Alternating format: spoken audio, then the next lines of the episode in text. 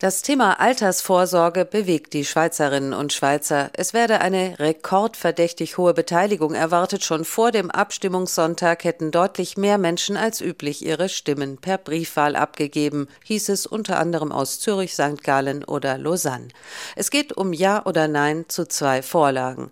Unter dem Motto für ein besseres Leben im Alter fordert eine Initiative der Gewerkschaften eine 13. Monatsrente. Die AHV-Rente, die erste Säule der Altersversorgung in der Schweiz und also eine Art Grundrente für alle von derzeit maximal 2450 Franken. Sie würde damit auf einen Schlag um 8,3 Prozent erhöht. Schweizer Regierung und Parlament lehnen den Vorschlag als zu teuer ab. Eine Mehrheit der Stimmberechtigten ist nach Umfragen dafür.